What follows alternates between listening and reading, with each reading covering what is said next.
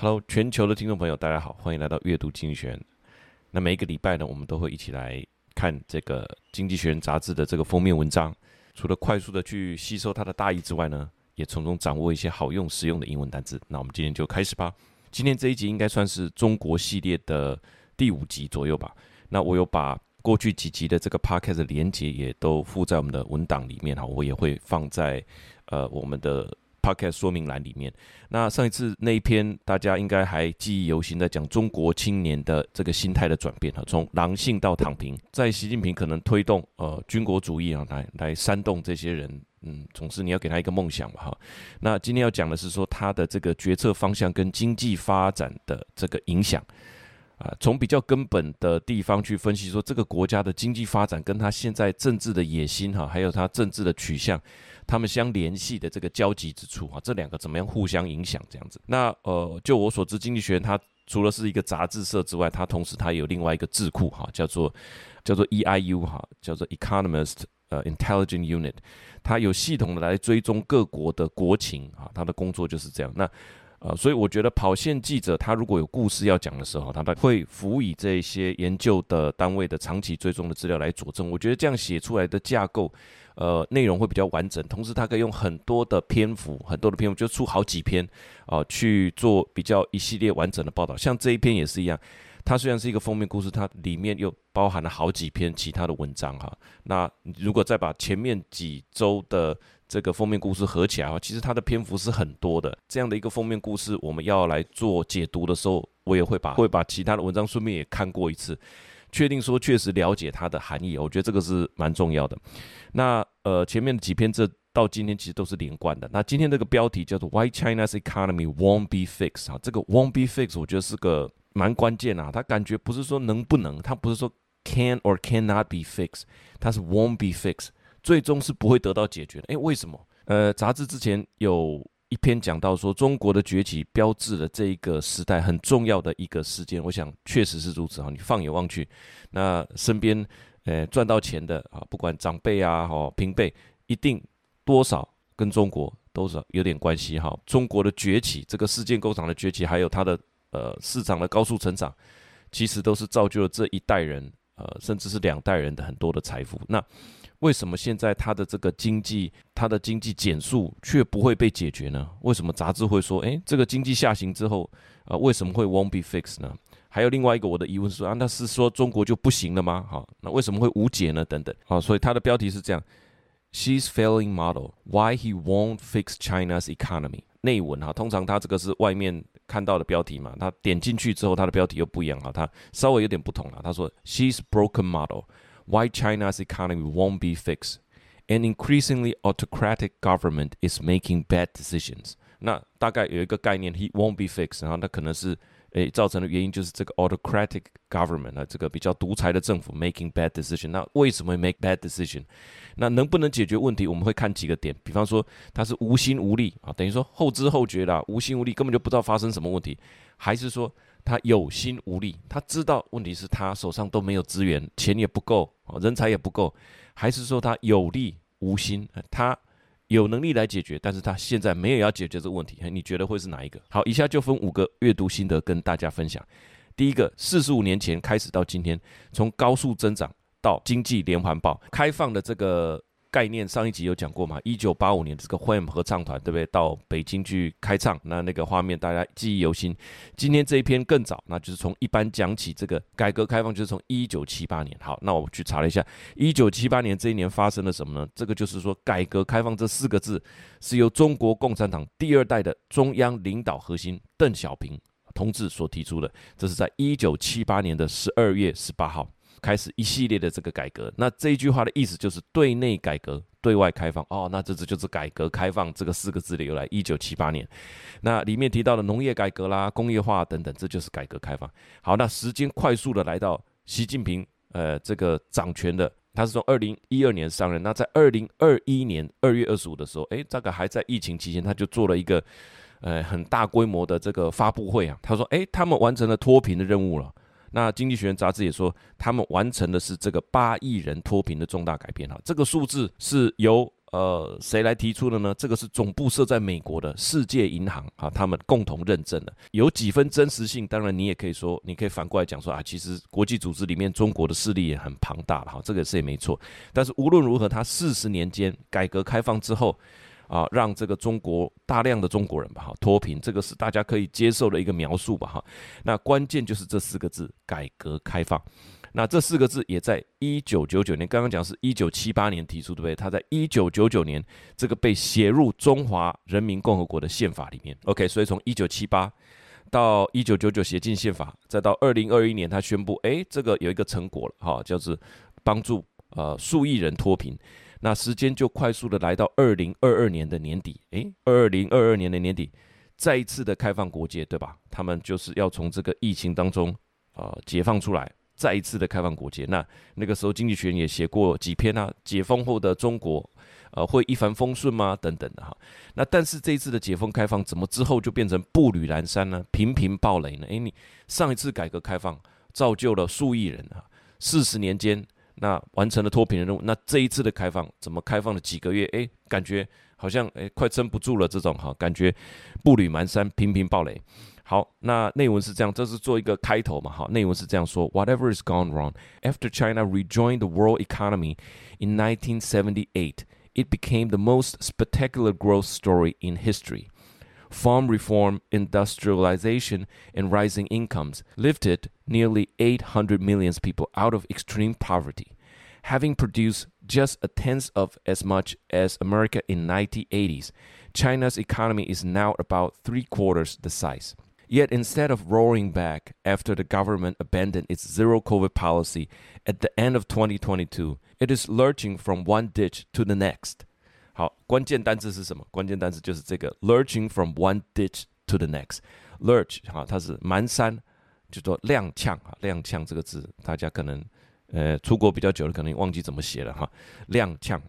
那呃磕磕绊绊啊，这个意思就是走路这样步履蹒跚就对了哈。那一步接不好下一步，这样这个片语哈，这个片语 lurching from one ditch to another 或 one ditch to the next，ditch 是一个壕沟的意思哈，就是水沟啊壕沟这样，是在形容说在一个呃一个计划啊或者是一个情况是怎么样的，是说不断的从一个困难的问题又再次陷入到另外一个问题，那步履蹒跚的在几个壕沟之间磕磕绊绊哦，这个中文还是形容的很好啊，所以他就是讲说，哎，这一次开放之后，怎么感觉就是经济连环爆，一个问题。呃，还没解决，下一个问题又爆了哈。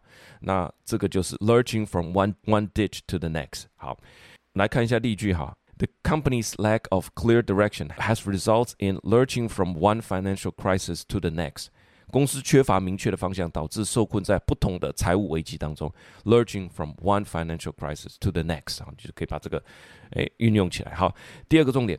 中国是否开始步上日本一九九零年代啊开始的这个后尘哈？那关于中国的现况，各种比喻都有。比方说，拜登总统说这个叫做。定时炸弹，那因为它人口老化啊，哈，经济衰退啊，等等，哈，不知道什么时候会爆。好，那还有人说这个叫做中国的雷曼兄弟时刻，哈，那也有人说这个是中国要步上日本的后尘了，各种比喻都有了。其实你就像这个黄仁勋说，哦，现在是 AI 的 iPhone 时刻，大家就是诶，用这个东西，你不用真的很懂 AI，对不对？哦，像 iPhone 这样 iPhone 时刻，那所以你说哦，步上日本的后尘也好啦，雷曼兄弟时刻也好，定时炸弹也好，这个。具象哈，人类就是用比喻嘛，哈，用过去的经验来比喻啊，现在的遇到的状况哈。那日本的问题是怎么样？简单讲，就我的理解哈，消费不足嘛，人口老化，投资也不足。里面我所理解到的一个关键就叫做 deflation，物价下跌。那现在的物价上涨趋缓叫做 disinflation 啊，就是 inflation 没有那么多了，趋缓的叫做 disinflation。deflation 是物价直接下跌。那东西如果明天买会比较便宜，那我为什么要今天买？那到了明天、后天会更便宜，那我就都不要买好了。那消费者就买气不足，长期的消费者买气不足，大家都拿钱去储蓄，以备不时之需。那企业看不到买气，就不会扩张，不会加紧投资，就会影响到招募的意愿，整体形成的就是长期的不景气。哈，简单讲，原因就是一个信心不足。好，中国现在的消费者的信心其实也是不足的，哈，也是下滑的。那杂志说到，其实中国更深层一个问题，就是说一朝被蛇咬，十年怕草绳。其实我还是觉得中文很多表达都是很强的哈。一朝被蛇咬，十年怕草绳，这个是一个心理上面的问题。就是说，不管个人或企业，他愿不愿意投资，愿不愿意消费，都是跟过去的经验啊，还有当然跟明天的前景也有关系哈。但是现在在讲的是说，过去给他的一种心理上的冲击，就算你选择不要去想起，但是你很难遗忘。那过去这几年，杂志说的哈，这是经济学杂志，政府干预的这个感觉实在是。呃，印象深刻，实在是太强烈了，所以导致大家就先收手，等局面明朗，我再来好做我以前在做的事情。这个心理层面的影响反映出来的，他用的词是叫做 intrusion，intrusive 哈，他的伸手干预，invade，invasive 是入侵的、侵入式的，那 invade 就是。呃，侵略嘛，intrusive 是闯入，intruder 是闯空门的那个 intruder 闯入的意思，所以政府的很多的作为是属于啊闯入性的。那画面上大家也看都有看过吧？哈，穿着这个大白，一脚把你家。这个家门踹开，哈，抓你去做这个核酸检测，这一些画面，还有上海很多小区啊，他几天只能吃这个白萝卜，这些画面上大家都到今天也都还找得到哈。你去问你的友人，也这些都是真实发生的。那心理层面的影响造成的是什么呢？反映出来就是说消费者信心不足啊。第一个，这个叫做 consumption 啊，这是 C。第二个，企业的投资不足，那很多的科技公司已经被呃打压嘛，被钳制嘛，被拆分了嘛。所以企业投资不足，外资也裹足不前，甚至有美国的禁令哈，这个是 investment，简称叫做 I。再加上政府单位哈，在这过去几年的这个获利的方程式哈，就是房地产土地出租给房地产公司哈，那现在这一笔现金流也卡住了哈，那他政府的支出怎么可能增加呢？政府的支出叫做 government spending 是 G。好，那出口也受到不少的打压哈，这个是其他各国啊，他就说，诶，那我不要用你。中国的东西了嘛？哈，这个就叫做啊 net export。为什么要讲这些哈？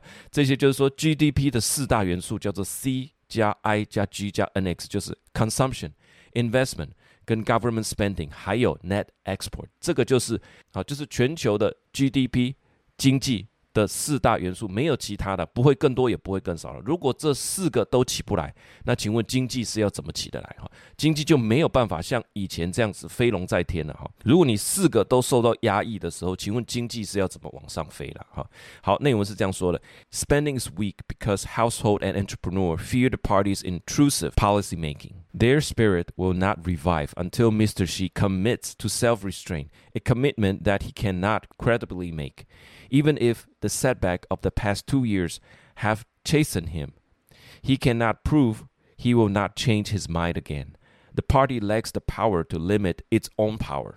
好，里面的两个关键词，第一个是刚刚讲的 intrusive，啊，就是说你的这个优势啊，很明显的哈，你就会来干涉、干扰别人的隐私。 别人的空间的这个 invasive 跟 intrusive 还是有一个稍微不同，invade 是进攻而演化来的，intrude 就是闯入。好，那我们知道什么叫闯入，就是有一些网站有没有？你去点过那个网站以后，它就会出现一种呃广告，是你没有办法没有办法删除的哈。在以前很多网站都是这样，它会一直跳出来这种恶意的 pop up 哈。The intrusive advertisement on the website are driving user away 哈。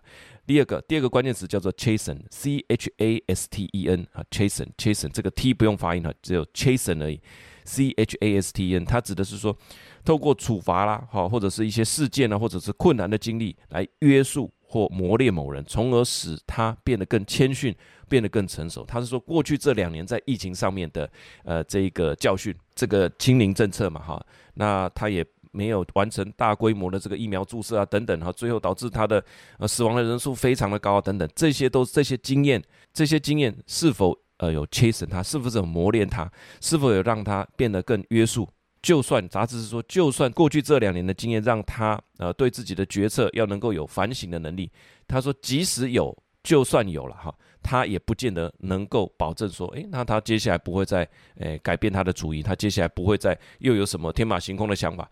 啊、他所对这个政权的看法是这样哈，他并没有让他变得更加的谦逊就对了。从第二点来讲，就是说他是不是步上日本的后尘，步上日本的后尘，他可能会更惨哈。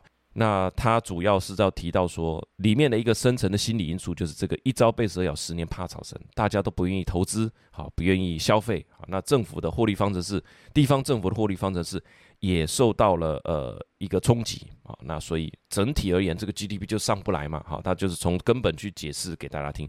好，那我们看一下第三点，那政府是真的没有，地方政府是真的没有工具吗？哈，那我们只讲地方政府哈，不是讲这个中央政府，地方政府它无心。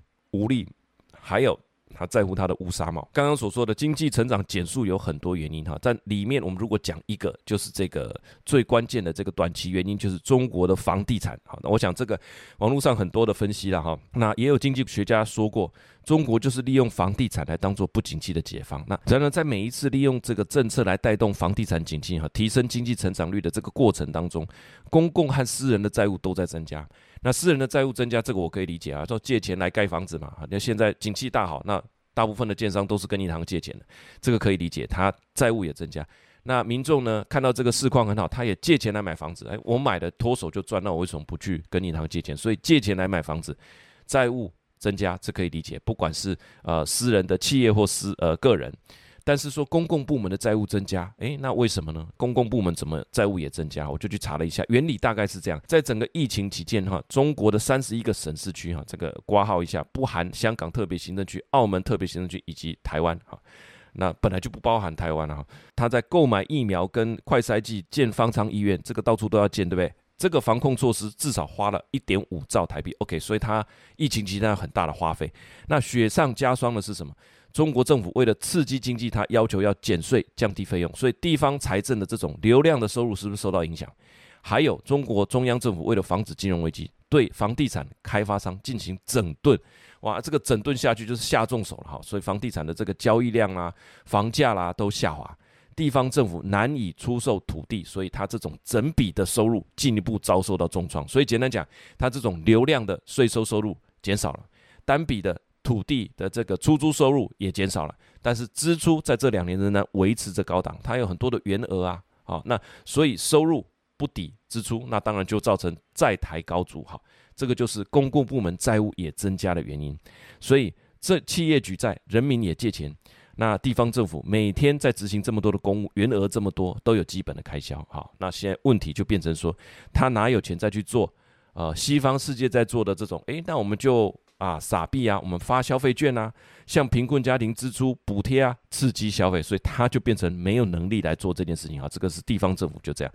另外还有一点，好，刚刚所说的无心无力，还有。关心自己的乌纱帽，那我去查了一下，习近平呢，他基本上是否认这个福利主义的。在今年五月十六号，他出版，呃，不是他出版了，这个中国出版的《求是》杂志，它里面提到要完善公共服务的这个政策体系，促进共同富裕，但是不能搞福利主义，超出能力的福利主义是不可持续的。诶，其实这一点我觉得也蛮合理的。就算我们很熟悉的西方世界说，哎，那就你就发消费券嘛，我们也是这样啊，发消费券，你就把钱直接打到人家的账户嘛。美国的纾困是这样，你对这一套是很熟悉没有错，但是大家回过头来又会说，哎，那美国国债又超标了，美国国债又持续攀升了，哦，那这个呃美国的国债问题也很严重啊，所以这一套如果按照习近平讲，福利主义是不可持续的，其实还有几几分道理啊，你可以救市，但是市场。呃，还是要这个钱，还是要从某个地方来。你可以印钞票嘛，那就造成所谓发钱的这种东西，就是属于叶伦管的，这个是财政政策。好，他要发行国债啊。那那鲍尔管的是货币政策，好，那他就是去调控这个调控这个利率。但是呢，他也有购买呃国债，他也有购买国债啊。这个是联准会本身是可以做的事，他购买国债，挹注这个流动性到这个市场里面哈。所以这一些本身是可以持续的吗？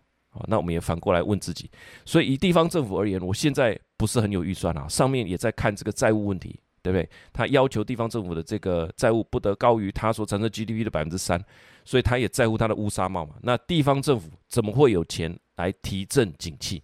好，所以刚刚所说的那些债务债台高筑，就导致。没有人有能力来提振这个经济。好，除了中央政府以外，好，内文是这样说的：During each episode, however, public and private debts mounted, so did doubt about the sustainability of the housing boom and whether new infrastructure was really needed. Today, policymakers are in a bind. Wisely, they do not want more white elephant or to reflate the property bubble, nor can they do enough of the more desirable kind of stimulus, such as pension spending and handout to the poor household to boost consumption. Because Mr. Xi has disavowed welfareism and the government seeks an official deficit of only 3% of GDP。好，里面的关键词是 in a bind 哈。 啊，这个 in a bind，b i n d 指的是一种棘手的状况，哈，一个困境。那 bind 就是把什么东西绑在一起的意思啊，捆绑物啦，藤蔓，那就是好像你可以想象双手被这个藤蔓这样缠住，或被绳子绑住，in a bind。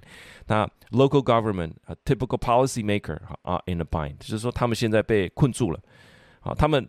过去呢，刚刚有提到，他们过去用来解决景气的问题，就是加大建设，或者是说房地产的这个，啊，它刺激房地产景气哈，就可以带动，就可以带动整个 GDP 了。诶，房地产一旦不景气了，盖的房子没有人买了，办法把土地啊出租。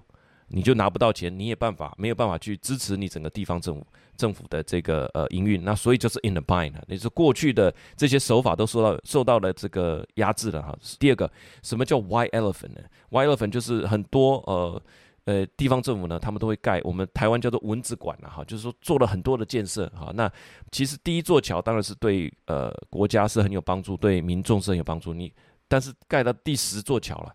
这个河就这么长而已，你盖十座桥，其实后面对呃带来的经济效益就是没有那么明显了哈，所以这个就是 white elephant。white elephant 指的就是一种消耗庞大资源却很无用的啊价值没有价值的这种物体啦、计划啦、商业计划啦、公共设施哈，台湾就叫做蚊子馆，只能养蚊子哈，这样子。那这个地方叫做白象工程啊，这个是没有实际注意的哈，所以你也不愿意去花大钱了。那你如果说，哎，那我们再用以前的老招啊，哈，reflate the property bubble，inflate 就是把东西充起来嘛，reflate 就是再次充气的意思，reflate the property bubble，那没有人愿意啊，哈，这个会被会被摘掉乌纱帽的哈。好，那所以看起来我们现在从了这个从这一点我们就知道，从第三点我们就知道说，现在地方政府无心无力啊，关心这个乌纱帽哈，所以他整个是被这个紧箍咒箍住了哈，真的没有什么做，没有办法拿出什么有效的作为了。好，那我们看一下第四点，第四点就是难道是这样吗？哈，如果从中央政府的角度来看，习近平在帮大家做好准备，好，这个是这一篇的核心关键哦。为什么政府总是犯错误？哎，你也想。中国也不是没有聪明人啊，那我一连串的错误，那所以很多的很多的媒体都会解读说啊，就是他没有能力啦，哈，专断独裁啦，他的 model 就是不 work 哈，甚至我看有不少言论就说啊，他就是笨嘛，他只有小学毕业。网络上这种评论其实非常的多了哈，他就说啊，这个就他就不行嘛，简单讲就是不行哈，不用分析这么多。杂志提出一个他的观点啊，就是说短期的增长不再是中国共产党的首要任务啊，这一篇可以说是。呃，这就是这一篇《经济学人》的核心概念。短期增长不再是中国共产党的首要任务，这就是我看到很多媒体在解读这一篇呃文章的时候所忽略的一个重点。事实上，就是各种迹象表明，习近平认为现在中国的重点是要为了与美国持久的经济冲突，还有潜在的军事冲突做好准备。我俩终须一战，不论是。直接的战争或者是经济的战争，哈，那习近平在做好准备啊。他说他要做的事情是什么？他是加强这个经济野放发展之后的管制，他要建立这个管制的系统，他要更强悍的国家，他必要的转型。所以他现在专注的叫做安全跟韧性，他是要来提升质量。所以他为了这些呃实现这些目标，他要全民做出牺牲哈。所以他觉得他正在进行这个艰难的企业的转型哈。这个网络上都找得到人民网。习近平的讲话里面，我去查了，这些全部都找得到。我们常常会觉得说，他网络上诶写的这些，其实就是歌功颂德啦、高大上啊。其实它里面也透露出他一些战略上的转变。所以回到杂志所提的，短期的增长不再是中国共产党首要的任务。他现在在为战争做好准备，提升国内的系统，哈，不再是追求野放的经济成长，做出。必要的牺牲，这些都出现在他曾经提过的文字里面。好，内容是这样说的：Why does the government keep making mistakes? One reason is that short-term growth is no longer the priority of the Chinese Communist Party. The signs are that Mr. Xi believes that China must prepare for a sustained economic and potentially military conflict with America. Today, therefore, he emphasized China's pursuit for national greatness, security, and resilience. He is willing to make material sacrifice to achieve these goals, and to the extent he wants growth, it must be high quality. 核心的概念，它本身是在做一个内部的整顿，好，他们也要在追求以前的成长了。好，那我们接下来看一下第五点，这个本身是超大型的一个政府跟社会实验，哈，就是说民主专制跟经济发展彼此的相关性。经济学人其实他是有自省能力的哈，他这边也承认了西方的自由主义。包含英国的这个自由派杂志，就是他自己哈，在网络上查得到，这个《经济学人》是被归类在自由派的主义。自由派就是相信说，我们要彼此互通有无哈，不要有这种呃国家的这个 nationalism，不要呃至少门前雪了哈，多多的交通，多多的沟通，多多的互通有无，对世界对人类是有帮助，这是自由主义。他这边承认说，西方的自由主义带来的往往是错误的预期哈。杂志是写说，自由主义背叛了一厢情愿的方法，就这两个。不搭就对了哈，wishful thinking，betray wishful thinking，什么意思呢？他的意思是说，过去的这种自由主义，那它带给世人一种错误的期望，认为经济上的互通有无啦，国际贸易都会带来个人主义的提升，进而导致了政治参与度的提高，进而推动中国的民主与自由。这个就是在两千年他们加入二零零一年中国加入 WTO 的时候，世界西方媒体普遍的观点，我们帮助他成长。啊，我们把订单给他，让他产生一个质变。呃，当然，你变得更有钱之后，你有余裕了，你变成有闲阶级了，你是不是会参与变？你是不是会参与？呃，比方说社区的事务，我来选个主委好了哈。当你有钱有闲，你会来参与公共事务。那如果你说三餐温饱都成问题，睡都睡不饱了哈，我今天只睡了四小时，又要上工了，你怎么可能去参与公共事务哈？所以这彼此是有连带关系的。那那个时候的想法。经济的发展会带来，呃，一个中产阶级的产生，那中产阶级就会要求政治参与，那进而推动中国的民主跟自由。事实从两千年开始算，那这二十年的实验证明，这样认知基本上是错误的。好，那所以现在反过来讲，既然经济成长不见得带来民主自由，那中国现在在测试什么项目？现在在测试的项目叫做独裁专制，也不见得会伤害经济啊。这两者，诶，有一定的相关性吗？好，经济发展跟民主专制之间有好几种因果。呃的组合，目前验证的是，我们普遍相信，没有经济发展，通常不会有自由民主。这刚刚讲过了。